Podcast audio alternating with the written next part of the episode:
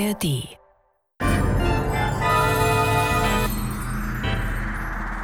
Das war morgen, der Science-Fiction-Podcast mit Isabella Herrmann und Andreas Brandhorst. Eigentlich sind an dieser Stelle immer Isabella Herrmann und Andreas Brandhorst zu hören. In dieser Sendung besprechen die beiden Podcast-Hosts kein Hörspiel. Stattdessen gebe ich einen Einblick hinter die Kulissen von Das war morgen. Mein Name ist Sanja Henrike Lobeck. Anfang Mai, an meinem ersten Tag beim SWR, lag ein USB-Stick auf meinem Schreibtisch. Darauf waren drei Ordner mit Science-Fiction-Hörspielen. Science Fiction, ein Genre, mit dem ich bisher kaum Berührungspunkte hatte. Mareike Mage, seit März 2022 Leiterin der Hörspielredaktion des SWR, bat mich, mir die Stücke anzuhören. Innerhalb weniger Tage war ich tief abgetaucht in andere Galaxien, Gesellschaftsdystopien und in die Geschichte über Zukunftsvorstellungen von unserer Gegenwart. Nur bei einer Sache blieb ich etwas ratlos. Hieß der neue Podcast Das war morgen oder Science Fiction als Radiospiel? Und was war Fantastica Studio 13?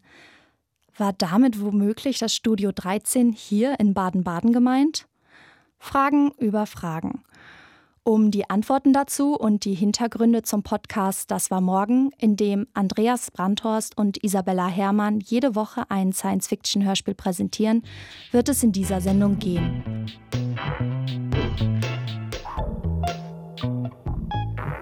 Ich bin Sanja Henrike Lobeck, ich studiere Germanistik und bin Praktikantin in der Hörspiel- und Feature-Redaktion vom SWR. Ich war an der finalen Fertigstellung des Podcasts Das war morgen beteiligt. Vor einigen Stücken wurde noch ein Jingle gespielt. Die klangen so. Science Fiction als Radiospiel. In dieser Heidelberger Reihe werden in Spielform und mit einer gehörigen Portion Fantasie Zukunftsmöglichkeiten wissenschaftlicher oder technischer Entwicklungen vorgezeichnet.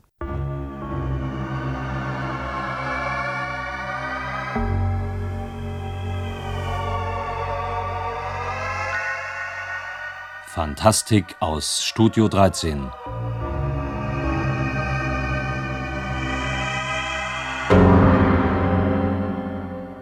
Beim Schreiben der Pressetexte fiel mir auf, dass die Regie oft von derselben Person geführt wurde, Andreas Weber Schäfer. Wie sich herausstellte, betreute Andreas Weber Schäfer die Reihen auch als Redakteur. Der perfekte Ansprechpartner. Mareike Mage besuchte ihn im Winter in seiner Heidelberger Wohnung. Sie wollte vor allem wissen, was die Motivation für die beiden Reihen war. Und das war eigentlich der Ausgangspunkt, dass die Wissenschaftsabteilung, die hier in Zusammenarbeit mit der Universität Heidelberg sehr viel Wissenschaftssendungen macht, Essays und Feature und so weiter. Und dass sie sagten, sie wollen manche Themen ein bisschen populärer aufgearbeitet haben und sind dann auf die Idee gekommen, man müsste ein Hörspiel machen, was auch Unterhaltungscharakter hat, aber doch Grundmotive neuer Entdeckungen, neuer Wissenschaften, auch soziologische Geschichten und ähnliches im Hörspiel verarbeiten. Die Gründe waren eigentlich wissenschaftliche Themen äh, auch ein bisschen kritisch mal zu betrachten, was daraus sich entwickeln kann. Das war die Idee. Und es war also ganz bewusst gesagt, ja, Hörspiel kommt bei Leuten gut an, aber hat auch eine breitere Hörerschicht, nicht eine so elitäre Schicht. Und die Wissenschaftsabteilung legte halt Wert darauf, dass wissenschaftliche Themen nicht nur so elitär behandelt werden. Und die kamen auf die Idee und suchten eigentlich dann einen Regisseur, der sich da ein bisschen einarbeiten kann und das auch engagiert macht. Und ich bin eigentlich dazu gekommen, ohne jemals diese Richtung einschlagen zu wollen und habe aber so großen Spaß dran gefunden, dass ich das mit Freude viele, viele Jahre gemacht habe. Als Andreas Weber Schäfer Science Fiction als Radiospiel 1969 übernahm, lief die Reihe bereits zwei Jahre. Ich konnte wirklich sehr viel selbst entwickeln, bis zur technischen Einrichtung, dass wir so den ersten Synthesizer hatten, weil ich immer sagte, viele Geräusche sind zu real. Es gibt ja das berühmte Beispiel aus einer Fernsehserie Raumschiff Orion wo die Zuschauer dann geschrieben haben, auf dem Armaturenbrett von dem Raumschiff hätten sie einen Bügeleisengriff gesehen. Und das war auch ein Bügeleisengriff. Das ist etwas, was im Hörspiel zum Glück nicht passiert, weil wir es abstrahieren können und deswegen konnten wir auch Geräusche abstrahieren, indem wir sie elektronisch hergestellt haben. Am Anfang hatte ich auch noch einen Komponisten beauftragt, Enno Dugend, der einer der ersten Elektronikfachleute war. Der kam aber wirklich noch mit einem Koffer an, mit kleinen Bandspulen und hat mir Töne vorgeführt, bis wir das alles selber machen konnten. Als ich das von Andreas Weber-Schäfer hörte, fiel mir sofort das Hörspiel Temperatursturz aus dem Jahr 1974 ein. Darin wird mit unterschiedlichen Geräuschen und Klängen gearbeitet, um eine besondere Atmosphäre zu erzeugen. Wie viele neue Bomben, Ken? 20! Weiterbauen! Mehr! Und hinauf damit! 32 Grad unter Null. Und hier die Daten von Lani 2, die bauen dort auch die kleinen Türme und jagen Bomben hoch. Ken, morgen brauche ich 50 Bomben. Lassen Sie die Nacht über durcharbeiten. 20 Grad unter Null. Gut, es geht weiter. Wieder 50 Bomben kennen. Meinen Sie, die Leute halten noch eine Nacht durch? Ha, die Leute sind überhaupt nicht mehr zu halten, seit sie merken, es funktioniert. Null, null Grad, Ken, was? Null Grad! Wie steht's auf Lani 2? Schon fast wie bei uns. Jetzt haben sie ungefähr 170 Türme und Bomben noch und noch. Schaut euch das an. Andreas Weber-Schäfer erzählte weiter, wie damals gearbeitet wurde. Wir hatten zum Glück eine sehr gute Regie. Der Tonträger war getrennt. Dann kam der Regieraum und dann kamen drei größere Studios mit dem üblichen Treppen und Türen und was man so alles braucht. Ja, und so wurde das in den Studios dann produziert. Und wir haben dann später, auch damit der Zeitaufwand nicht so groß ist und die Kosten auch nicht, dass wir die Leute nicht so lang besetzen mussten, konnte man hinterher drauf mischen. Äh, das war auf, mit den Bandgeräten, Aufnahmegeräten noch etwas komplizierter, aber wir hatten gute Technikerinnen und Techniker, äh, die das machten. Ich weiß zum Beispiel, man brauchte gelegentlich so eine Roboterstimme. Da hat die arme Technikerin eine lange Schleife gemacht, ich glaube fünf Meter durch den Flur entlang, die im Kreis lief und zwischen immer Gelbband, also Band, was nicht aufnimmt, geklebt. Und dann zerhackt das die die Stimme eigentlich, damit sie roboterhaft klingt. Und dann konnte man die Tonhöhe natürlich, die man verschieden schnell laufen ließ, auch noch verändern. Also Dinge, die man heute sehr viel einfacher machen kann. Es kann Haftbefehl gegen Sie erlassen werden. Es gibt keine Ausnahmen. Sie sind gewarnt worden. Im Hörspiel Computer argumentieren nicht von 1971 wird gezeigt, was passieren kann, wenn die Justiz in die Hände von programmierten Maschinen, künstlicher Intelligenz gelegt wird. Das ging über die Gerichtsbarkeit. Wenn die Gerichtsbarkeit an Computer übergeht und der Mensch eigentlich keinen Einfluss mehr darauf hat. Und da erinnere ich mich noch daran, die Geschichte war, dass sich jemand in der Bibliothek eine Geschichte von Robert Louis Stevenson ausleiht und die hieß Kidnapping. Und der Computer reagiert sofort drauf, auf das Wort Kidnapping. Und ist aber völlig irrtümlich, wird er dann verhaftet wegen Kidnapping. Und er kommt aber aus den Fängen dieser Justizmaschine nicht raus, weil kein Mensch mehr Einfluss drauf hat. Und er wird hingerichtet. Mr. Child ist zwar unschuldig, das ist auch meine Überzeugung, aber. Äh, Was aber? Aber nach Auskunft des Gerichtscomputers ist er bereits schuldig gesprochen worden. Ach, Computer, Computer. Was sagen denn die Gerichtsakten? Die darüber? Gerichtsakten sind unauffindbar. Tja, weil es nämlich nie welche gegeben hat. Unter uns gesagt, ich bin völlig Ihrer Ansicht. Es hat nie welche gegeben. Das Ganze ist eine Fehlleistung des Computers. Wir haben alles auf Wand genommen und zwar, ich habe ganz am Anfang noch mitbekommen, das war ein Jahr, da war das Studio noch hier in der Altstadt von Heidelberg, in der Marsterstraße, ein sehr kleines Studio. Das waren noch 76er Bänder. Also die liefen in der Geschwindigkeit 26 Umdrehungen und die waren so 40 Zentimeter dick. Und das Schlimmste, was passieren konnte, war, wenn die durchfielen. In der Mitte von dem Band ist ein Bobby so ein Metallding. Und wenn das also nicht fest aufgespult war, konnte es passieren, dass das durchfiel. Und da habe ich auch einmal erlebt, dass er durchfiel in der Sendung. Und dann haben wir also wirklich das Ende des Hörspiels haben wir aus dem Fenster geworfen. Und zwei standen am Fenster, haben das Band gehalten und haben die Drehungen rausgenommen, damit die Sendung weiterlaufen konnte. Einmal ist auch ein anderes Missgeschick passiert. Als das Hörspiel fertig produziert war und die Woche drauf gesendet werden sollte, sind die Bandkartons, es waren zwei Kartons, inzwischen mit den Bändern mit 38 Umdrehungen. vertauscht worden. Und das Hörspiel fing an und ich höre das zu Hause, sagt, das ist der zweite Teil. Die haben nicht mit dem Anfang angefangen. Und wir haben es dann einfach laufen lassen und die Technik wusste sich nicht zu helfen und haben dann den ersten Teil danach gesendet. Da haben wir viel Post bekommen, sie hätten das Stück nicht verstanden. Warum denn alle Leute, die gestorben sind, am Schluss wieder dastanden und redeten. Fast 30 Jahre hat sich Andreas Weber Schäfer damit befasst, wissenschaftliche Fragestellungen in Science-Fiction-Hörspiele zu verwandeln. Die Reihen liefen erfolgreich von 1967 bis 1998. Den Großteil der Hörspiele betreute Andreas Weber Schäfer redaktionell und führte Regie. Insgesamt kommen die beiden Reihen auf über 100 Hörspiele. Mareike Mage fragte ihn, wonach er die Stoffe auswählte und wie er sich orientierte. Die Stoffe, muss ich sagen, kamen noch ganz stark aus den Sendungen der Wissenschaftsredaktion die sich ja mit modernen Themen medizinischer Art auch und alle möglichen auseinandergesetzt haben. Und da ich die ja auch betreut habe als Regisseur, also habe die Sprecher bestellt und mit denen das aufgenommen, kam da doch eine Menge Inspiration her und Ideen her. Aber eigentlich wollte ich Originalhörspiele haben und die Wissenschaftsabteilung an sich auch. Und ich habe durch meine Arbeit schon in Stuttgart und in Karlsruhe Autoren kennengelernt wie Hermann Ebeling, der also auch Preisträger ist. Science-Fiction-Preise gab es auch, der auch gewonnen hat. Ich habe sie mir wirklich zusammengesucht, natürlich auch nach deutscher Science-Fiction-Literatur, wo ich einfach sagte, wer hat denn was in der Richtung schon geschrieben? Und die habe ich dann angesprochen und die meisten waren sehr angetan von der Idee, mal Hörspiel zu schreiben. Bei manchen musste ich dann heftig nachbearbeiten, weil es dann doch mehr eine Erzählung war und kein Hörspiel, was ich nicht so sehr mag. Aber sie haben sich auch immer auf diese Zusammenarbeit eingelassen. Ich hatte da eigentlich nie Schwierigkeiten.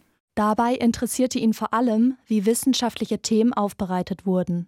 Also ich muss ganz offen zugeben, es war wichtig für mich auch, dass die Geschichte spannend ist und nicht nur vom Thema her. Thema sowieso hat mich auch immer interessiert, aber dass man auch die Möglichkeit hatte, das durchzuspielen, sei es als Konversationsstück, sei es als Krimi, auch Love Story, warum nicht? haben wir auch gemacht. Einfluss auf Partner, Partnerin oder wie die sich finden oder dass sie, wie es ja heute jetzt auch wohl sehr stark üblich ist, über Plattformen sich kennenlernen. Das Hörspiel Aquaversum von Ingo Hermann ist eine solche Liebesgeschichte. Obwohl sie in sehr verschiedenen Umgebungen leben und sich eigentlich nicht begegnen können, verlieben sich eine Frau und ein Mann ineinander und verhindern gemeinsam einen Krieg. Hier ein kleiner Ausschnitt aus dem Hörspiel Aquaversum. Du warst wunderbar, Colby. Es war wunderbar zu wissen, dass du da bist und zuhörst. Was meinst du? Ob sie begriffen haben, was für eine Chance wir jetzt haben? Ich glaube, der Krieg zwischen uns und euch findet erst einmal nicht statt. Wir werden uns gegenseitig nicht umbringen. Ich freue mich wieder auf die Zukunft. Ich freue mich auf die Zukunft, weil sie deine Zukunft ist und meine. Es ist eines der wenigen Hörspiele mit einem positiven Ende. Der überwiegende Teil endet eher düster.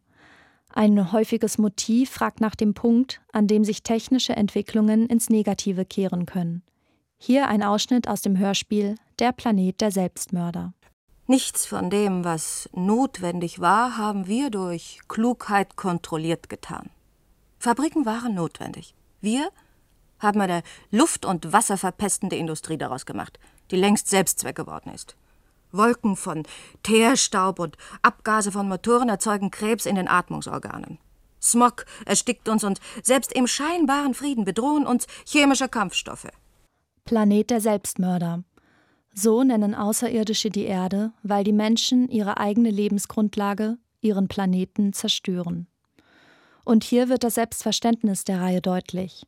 Man wollte auf aktuelle Entwicklungen schauen und ihre Auswirkungen auf die Gesellschaft und das Individuum in verschiedene Richtungen durchspielen. Das waren Themen, für die sich Andreas Weber Schäfer besonders interessierte. Zumindest sagte er das, als Mareike Mage ihn nach seinen liebsten Stoffen fragte. Also eigentlich die, wo es um soziale Dinge ging, um Zusammenleben und was die Zukunft uns da bringt, ob wir noch leben können, wenn wir total versorgt sind zum Beispiel. Wenn wir nur noch zu Hause sitzen und alles äh, Informationen abrufen können, Ware bestellen können. Was bedeutet das für den Menschen? Dass da also auch in dieser großen Gesellschaft eine ganz starke Vereinsamung stattfinden kann. Übermäßiger Konsum, Vereinsamung. Für mich ist es spannend zu hören, dass diese Fragen schon vor über 30 Jahren gestellt wurden und es nicht erst Fragestellungen meiner Generation sind. Andreas Weber-Schäfer sagte, dass manche Themen wiederkommen, weil sie allgemeine Fragen thematisieren und dass viele Stücke von damals fast schon prophetisch waren. Es hat uns selbst auch oft überrascht, dass wir Dinge angesprochen haben, die dann auch eingetroffen sind und oder heute noch als Problem existieren. Mit einigen AutorInnen arbeitete Andreas Weber-Schäfer mehrfach zusammen, unter anderem mit dem renommierten Science-Fiction-Autor Wolfgang Jeschke. Beim Bayerischen Rundfunk saß nämlich auch ein Hörspielleiter, der Science Fiction so mochte. Und da kamen auch Koproduktionen zustande. Und ich durfte auch mal bei ihm, bei Bayerischen Rundfunk, sowas machen. Er hatte auch so einen Hausautor, Wolfgang Jeschke, den ich dadurch kennenlernte. Und der hat dann auch für mich geschrieben. Wolfgang Jeschke schrieb 1993 Der Wald schlägt zurück. Eine gruselige Geschichte, in der Menschen auf unerklärliche Weise ums Leben kommen – bis die Fälle mit den Pollen einer Fichtenart in Verbindung gebracht werden. Seit Anfang Mai haben wir eine Trockenperiode mit Temperaturen von 25 bis 30 Grad. Keine Niederschläge. Seit sechs Wochen. Eine Hölle für jeden Allergiker und Asthmatiker. Es ist unheimlich viel Blütenstaub in der Luft und darunter muss ein besonders mistiges Zeug sein, das für solche Menschen tödlich ist. Das ging so mehr, ja, mehr ökologisch, dass sich der Wald wehrt auch in einem Hörspiel von Eike Gallwitz von 1998 setzt sich die Umwelt gegen ihre Zerstörung zur Wehr.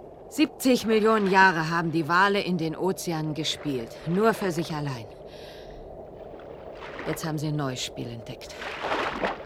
Mein Gott. Sie haben mir übrigens noch ein Geschenk gemacht. Was für ein Geschenk? Die weißliche Masse, die dort treibt. Wissen Sie, was das ist?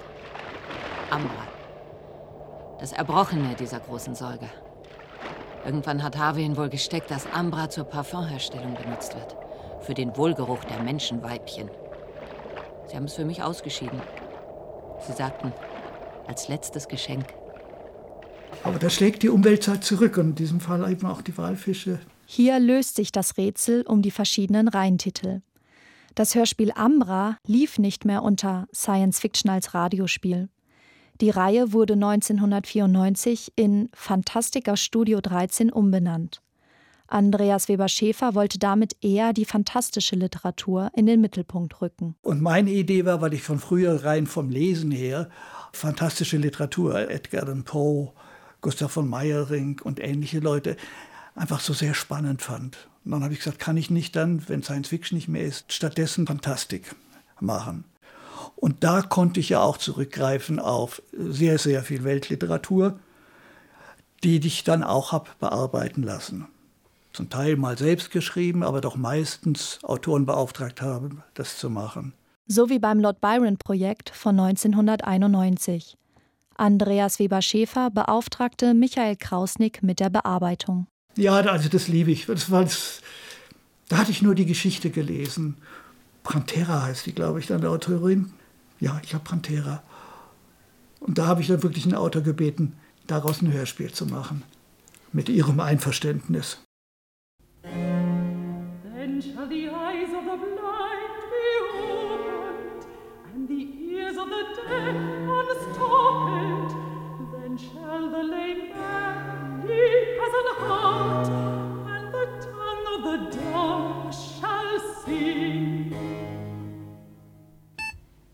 AB 2703? Pardon, LB. Ich schalte jetzt doch lieber um auf Dialog. War es. War es Liebe auf den ersten Blick? Ja, nein.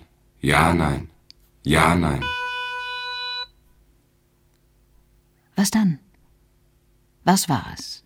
Faszination. Die Stimme, das Gesicht. Ich blickte auf den Mund, in die Augen, kam nicht mehr los, war wie gebannt. Und Edelsten? Blickte zurück. Ein dunkles Augenpaar im Kerzenlicht und sang dabei weiter. Wunderschön. Als wäre es nur für mich. Ich hatte natürlich auch unheimlich Spaß, mit den Schauspielern zu arbeiten. Und wir hatten wirklich das große Privileg, ich konnte quer durch den deutschsprachigen Raum besetzen. Und es war bei Schauspielern auch sehr beliebt, Hörspiel zu machen. Und die kamen gerne nach Heidelberg, denn sie wussten, es ist eine begrenzte Zeit. Sie mussten nicht mal Text lernen. Äh, und mit denen zusammenzuarbeiten, so mit Leuten wie Gerd Baltus oder Pinkas Braun oder Karl Michael Vogler, oder man konnte die alle bitten, haben Sie mal vier Tage Zeit, kommen Sie mal zu uns. Und die kamen gerne. Und das war natürlich für mich ein großer Spaß, mit denen zu arbeiten. Ich erinnere mich auch zum Beispiel, dass ich also ein bisschen Ehrfurcht hatte vor dem Ernst Jacobi, der sehr viele Hörspiele gesprochen hat und gespielt hat auf großen Bühnen und im Film.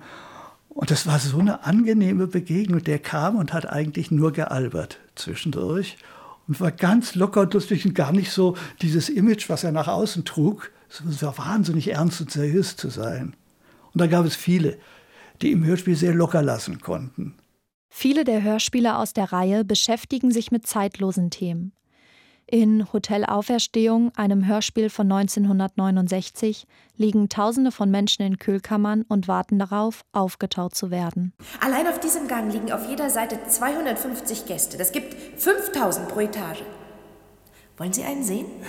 Ich weiß nicht. Ich Fürchten Sie sich? Ach, Unsinn.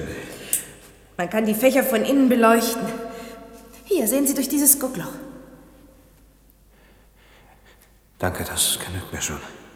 Ja, das ist ja übrigens heute noch ein Thema. In Amerika soll es ja wirklich Leute geben, die haben sich einfrieren lassen in der Hoffnung, mal von ihrer Krankheit in der Zukunft befreit zu werden. Über den langen Zeitraum, die die Reihe im SDR lief, entstand eine treue Hörerinnengemeinschaft. Wir hatten wirklich viele Fans, richtig viele Fans. Und als die Science Fiction als Radiospielreihe eingestellt wurde, gab es wirklich heftige Proteste. Da bekamen wir dann wirklich sehr, sehr viel Post. Es war dann kurzzeitig eingestellt, wurde dann durch einen neuen Programmdirektor wieder aufgenommen. Aber dann durch die Zusammenlegung der zwei Sender und dass unser Studio hier verkauft wurde und ähnlichem, ist es dann leider beendet gewesen. Aber das musste auch mal ein Ende haben. An dem Tag, an dem der Podcast Das war morgen in der ARD Audiothek online gestellt wurde, erreichte mich abends eine Mail. Helge Marie Schwarz aus Heidelberg erinnert sich gut an die Reihe Science Fiction als Radiospiel. Sie schrieb nämlich ihre Arbeit zur Zulassung zum ersten Staatsexamen für das Lehramt an Gymnasien über Science-Fiction-Hörspiele. Das war 1974.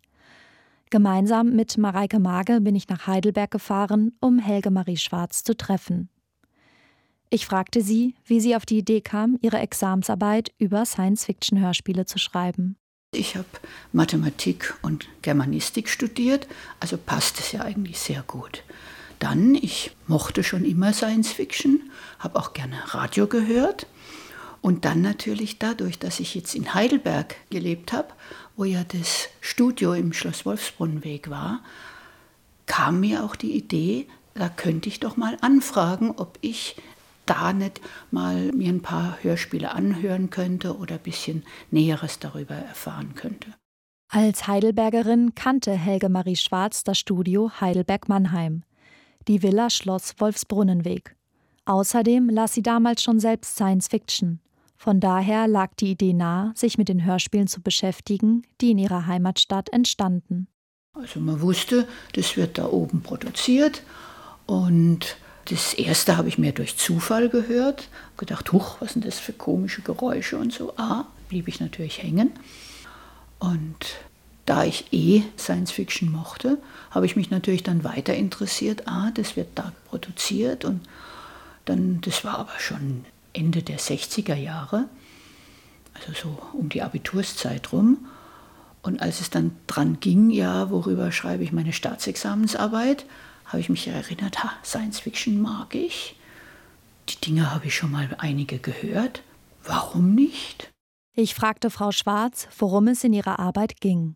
Eigentlich war es mehr eine Bestandsaufnahme.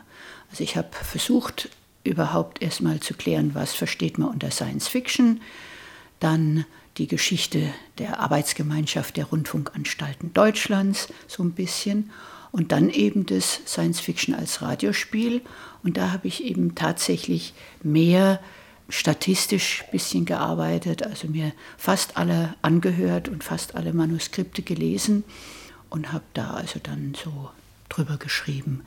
auch natürlich ein bisschen Kritik geübt, positive, zum Teil auch ein bisschen kritisiert. Frau Schwarz blätterte in ihrer Examsarbeit. Das sind also mehrere Seiten, Verzeichnis der SDR Heidelberg produzierten und gesendeten Science-Fiction-Hörspiele. Die Liste habe ich ja dann selbst erstellt. Ich habe sogar 350 Mark gekriegt dafür, dass ich wirklich die Bestandsaufnahme von den Manuskripten, von den Tonbändern. Also da war ich schon einige Wochen damit beschäftigt, auch mit so Kopfhörer auf und gelesen. Und das war also schon eine Arbeit. Und da waren die auch recht dankbar dafür. Da fand ich natürlich ganz interessant, also dass insbesondere die Gefahren des wissenschaftlich-technischen und medizinischen Fortschritts oft behandelt wurden, dass gerade Menschenzüchtung interessant war, Ausbeutung aus Gewinnsucht, dann Gesellschaftsprobleme, was man heute auch wieder hat, Bevölkerungsexplosion wurde also in einigen Hörspielen gebracht.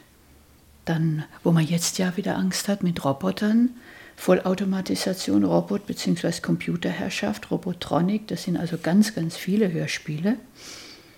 Dann die staatliche Kontrolle. Also das wurde manches da in den Hörspielen schon angedeutet. Staatliche Kontrolle. Mir fällt direkt der Konzern ein. Ein Hörspiel von 1969, in der die Menschen nicht mehr arbeiten müssen und durch ein staatlich betriebenes Entertainment-Angebot zum Glücklichsein gezwungen werden. Um eigenständiges Denken zu unterbinden, wird die Bevölkerung mit Drogen kontrolliert. Ich habe es auf einmal nicht mehr ausgehalten, Stan. Bitte, ich will raus aus diesem Unterhaltungszentrum. Ja, aber wohin sollen wir denn gehen? Wir können doch jetzt nicht nach Hause fahren. Wollen wir eine Bildungs- oder Unterhaltungsreise machen? Auf irgendeinen anderen Kontinent? Ich will auch keine Reise machen. Die gleichen gelangweilten Gesichter sehen, die mich hier im Stadion, im Konzertsaal, im Theater und überall anglotzen. Ich will überhaupt niemand sehen. Ich will allein sein. Ja, und dann? Das weiß ich auch nicht. Mary, du solltest Ach, vielleicht. sei ruhig. Ich weiß, was du sagen willst.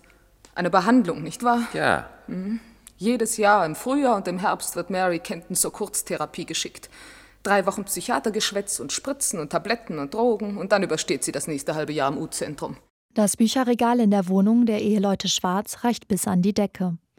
Auf mehreren der Einlegeböden reihen sich Werke großer Science-Fiction-SchriftstellerInnen aneinander. Mareike Mage fragte Frau Schwarz, wen und was sie alles gelesen hat. Asimov und Stanislav Lem. Ich habe sogar mal die ersten 100 Peri Rodan gelesen. Die habe ich nicht geliebt, aber ich habe gedacht, ich muss es machen.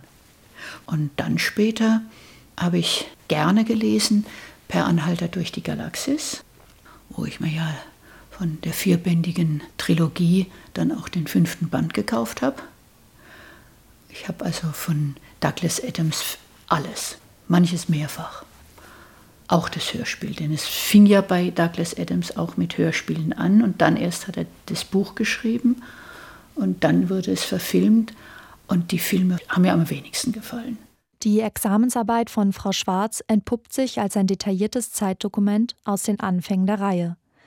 Wir können die Sendezeiten nachlesen und finden außerdem heraus, dass Science Fiction als Radiospiel 1967 mit einer Einführungssendung startete, in der ein Überblick über die Entwicklung des Genres gegeben und viele Literaturbeispiele diskutiert wurden. Am Sonntag, den 15. Januar 1967, führte Schirmbeck in die Serie ein und am Mittwoch, den 25. Januar 1967, lief das erste Hörspiel. Bis April 1968 lief diese Reihe jeden vierten Dienstag im Monat zur Hauptsendezeit von 21 bis 22.30 Uhr. Dann seit Mai 1968 jeden vierten Montag im Monat von 21 bis 22 Uhr war also etwas kürzer im ersten Programm. Der neue Sendetag und die kürzere Sendedauer fielen zusammen mit dem Auftreten von Andreas Weber Schäfer, der die Regie ab 1968 übernahm. Interessant finde ich, dass die Hörspiele zur Hauptsendezeit liefen, im Wechsel mit Kriminalhörspielen. Zum Schluss las uns Helge Marie Schwarz noch einen Abschnitt aus ihrer Examensarbeit vor. Wenn ich auch der Ausschließlichkeit des Mediums Radio für Science-Fiction-Darstellung nicht völlig beipflichte, so muss ich doch folgende Bemerkung Hasselblatts zustimmen. Hörspiele sind, was Science Fiction anbelangt, dem Film überlegen. Filme müssen die Fantasie einengen. Sie müssen mit Realität beleben oder aussparen, was die Fantasie fantastischer, genauer und realistischer ausdenkt. Und Radio kann natürlich wirklich so die innere Bühne erschaffen. Da braucht man nichts mit Effekten und Tricks und ähnlichem arbeiten. Da muss man halt mit Stimmen und mit Geräuschen und mit Musik arbeiten. Das fand ich das Faszinierende daran. Für den Podcast wurde natürlich ein Titel benötigt. Dafür fragten wir unter den Fans nach, ob vielleicht jemand eine Titelidee hätte. Alexandra Grünauer meldete sich und schlug Das war morgen vor. Mit ihr habe ich am Telefon über ihre Erinnerungen an die Hörspiele gesprochen. Also heute finde ich vor allem spannend, ähm, vor allem an den klassischen Science-Fiction-Hörspielen, wie viel sich da doch bewahrheitet hat oder absehbar bewahrheiten wird. Das ist wirklich ähm, an manchen Stellen schon erschreckend, gerade bei den dystopischen Science-Fiction-Hörspielen. Aber ich mag auch gerne einfach Handlungen, die abgesetzt sind von der Realität und doch sehr viel Realität trotzdem in sich bergen. Eben deswegen ist es genau wichtig, dass man auf die richtig wertvoll produzierten Hörspiele hinweist und da auch zeigt, was die alles auch schon für Botschaften hatten, was sich auch sowohl die Autoren als auch die Hörspielproduzenten und die Sprecher für Gedanken gemacht haben, um diese Botschaften gut zu vermitteln. Ich habe Alexandra Grünauer gefragt, was sie am Genre Hörspiel so mag. Hörspiele bedeuten für mich Unterhaltung, aber auch Weiterlernen, sich weiterentwickeln mit den gesendeten Inhalten. Hörspiel bedeutet für mich auch ein Medium, was sehr wenig Kapazität beansprucht. Also man kann sich einfach zurücklehnen, es anhören und muss nicht so sehr viel denken, wenn man das nicht möchte. Aber auf der anderen Seite kann man das eben auch. Kann sehr, sehr viel mitdenken und sehr viel in diesem Hörspiel mitleben oder eben, wie gesagt, sich auch berieseln lassen. Auf der einen Seite ist es ja so, dass man Hörspiele häufig erst einmal vielleicht hört, um sich abzulenken und dann feststellt, das ist erstmal was ganz anderes, hat mit mir, mit meiner Welt so nichts zu tun. Auf der anderen Seite ist es so, dass man sich mit diesen Hörspielen identifizieren kann, wenn sie denn einen Bereich berühren, der einem selber nahe geht, auf welche Weise auch immer. Zum Beispiel, ich sag mal, es geht vielleicht um eine Familie mit Kindern oder es geht um eine Schule oder es geht um bestimmte Institutionen, die sich dann da weiterentwickelt oder die dann in einem Science Fiction gezeigt werden und wo man so einen Bezugpunkt findet und dann kann man, man hat diese entfernte Perspektive, die aber doch mit einem selber was zu tun hat. Man kann daraus vielleicht auch eigene Ideen ziehen, wie man vielleicht selber auch was weiterentwickeln kann, für sich auch gedanklich oder aber auch tatsächlich in der Realität. Und wie ist sie auf den Titel gekommen? Science Fiction ist morgen. Das muss ja, weil es ja ein Science Fiction Podcast mit Hörspielen aus der Vergangenheit ist, sollte gestern morgen darstellen. Und deswegen, das war morgen. Mit dem Podcast bewegen wir uns irgendwo zwischen Vergangenheit, Gegenwart und Zukunft. Ein letztes Mal hören wir Andreas Weber-Schäfer, Regisseur und Redakteur der Sendereien Science Fiction als Radiospiel und Fantastica Studio 13. Aber ich habe das unheimlich gern gemacht, weil das war eine spezielle Sparte, die also nicht von allen Sendern betreut wurde, wir waren immer sehr froh, wenn andere mitgespielt haben. Der WDR hat manchmal auch Co-Produktionen gemacht, aber hat sie mich machen lassen, zum Glück. War eine schöne Arbeit. Für Andreas Brandhorst war es der Film Orion, der ihn so begeisterte, dass er alles an Science Fiction las, was er in die Finger bekam und schon früh zum Science Fiction Autor machte. Isabella Herrmann sah in ihrer Kindheit Star Trek The Next Generation die verschiedenen Darstellungen von Gesellschaften führten sie zum Politikstudium und damit zur wissenschaftlichen Auseinandersetzung mit Science Fiction. Nun, wenn du sagst, du ähm, wurdest dann Science-Fiction-Autor, wurde ich praktisch zur Science-Fiction-Analystin. Also mich interessiert total, was in der Science-Fiction für Gesellschaftsbilder stecken, was es politisch aussagt, was da für Gegenwartskommentare drin sind, was für Gedankenspiele ermöglicht werden. Ähm, das fasziniert mich einfach total an dem Genre, weil das so richtig zwischen Gegenwart und Zukunft hängt. Mhm. Das ist ja das Tolle an Science Fiction, dass eigentlich einfach alles möglich ist.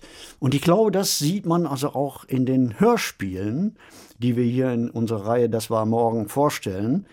Die Vorstellung der damaligen Autoren, Science-Fiction-Autoren, wie die Zukunft aussehen könnte und wohin sich der Mensch bis zum Jahr 2000, 2010, 2020 und darüber hinaus entwickeln könnte. Uns bietet das die tolle Möglichkeit zu überprüfen, inwieweit die Prognosen richtig waren dieser Autoren. Die Hörspiele haben mich neugierig gemacht auf noch mehr Ideen und Vorstellungen, wie die Zukunft aussehen könnte. Auf meinem Nachttisch liegt inzwischen 1984 von George Orwell. Den Podcast habe ich selbstverständlich in der ARD Audiothek abonniert, um auch nach meinem Praktikum jede Woche ein neues Hörspiel hören zu können. Science Fiction hat mich auf jeden Fall gekriegt, ob jetzt Hörspiele, Bücher oder Filme. Es gibt noch viel für mich zu entdecken und ich freue mich drauf. Das war morgen. Stimmen zu den historischen Reihen Science Fiction als Radiospiel und Fantastik aus Studio 13. Von Sanja Henrike Lobeck. Es sprach Sanja Henrike Lobeck. Technische Realisation Alexander Kote und Heike Reinhardt. Redaktion Mareike Mage. Produktion Südwestrundfunk 2023. Hallo, mein Name ist Mareike Mage und ich betreue den Podcast Das war morgen redaktionell. Nach der Veröffentlichung des Making-ofs von Sanja Lobeck haben uns Nachrichten von Fans und Kennern der beiden Reihen Science Fiction als Radiospiel und Fantastik aus Studio 13 erreicht. Und es stellte sich heraus, dass die Aufzeichnungen der Fans und insbesondere die Arbeit von H.G. Tröster, der in seinem Buch Science Fiction im Hörspiel 1947 bis 1987 die Science-Fiction-Hörspiele dieser Jahre zusammengestellt hat, genauer sind als die unseres Archivs. Ich bedanke mich herzlich für diese Rückmeldung und möchte hier die Fehler korrigieren. Die Sendereihe Science Fiction als Radiospiel, die von 1967 bis 1981 und von 1983 bis 1993 lief, umfasste 219 Produktionen. 217 davon sind Science-Fiction-Hörspiele, die in den ersten beiden Jahren von verschiedenen Regisseuren und ab November 1968 fast ausschließlich von Andreas Weber Schäfer inszeniert wurden. Begründet und betreut wurde die Reihe von Dr. Horst Krautkrämer, der die Redaktion im Juni 1986 an Andreas Weber Schäfer übergab. Das erste Hörspiel der Reihe wurde am 24.01.1967 ausgestrahlt, das letzte am 13.12.1993. Anders als im Audio angegeben, gehörten zu der Reihe auch die Hörspiele Ambra, Das letzte Geschenk vom 5.3.1990 und das Lord Byron Projekt vom 7.1.1991. Damit fallen das Hörspiel Ambra sowie auch das Lord Byron Projekt nicht unter Fantastik aus Studio 13, sondern wurden für die Reihe Science Fiction als Radiospiel produziert. Auch von Dr. Dieter Hasselblatt ist in dieser Sendung kurz die Rede. Er war damals Hörspielleiter beim Bayerischen Rundfunk und arbeitete zeitweise mit Andreas Weber Schäfer zusammen. Ich wünsche weiterhin viel Spaß beim Hören des Podcasts Das war morgen.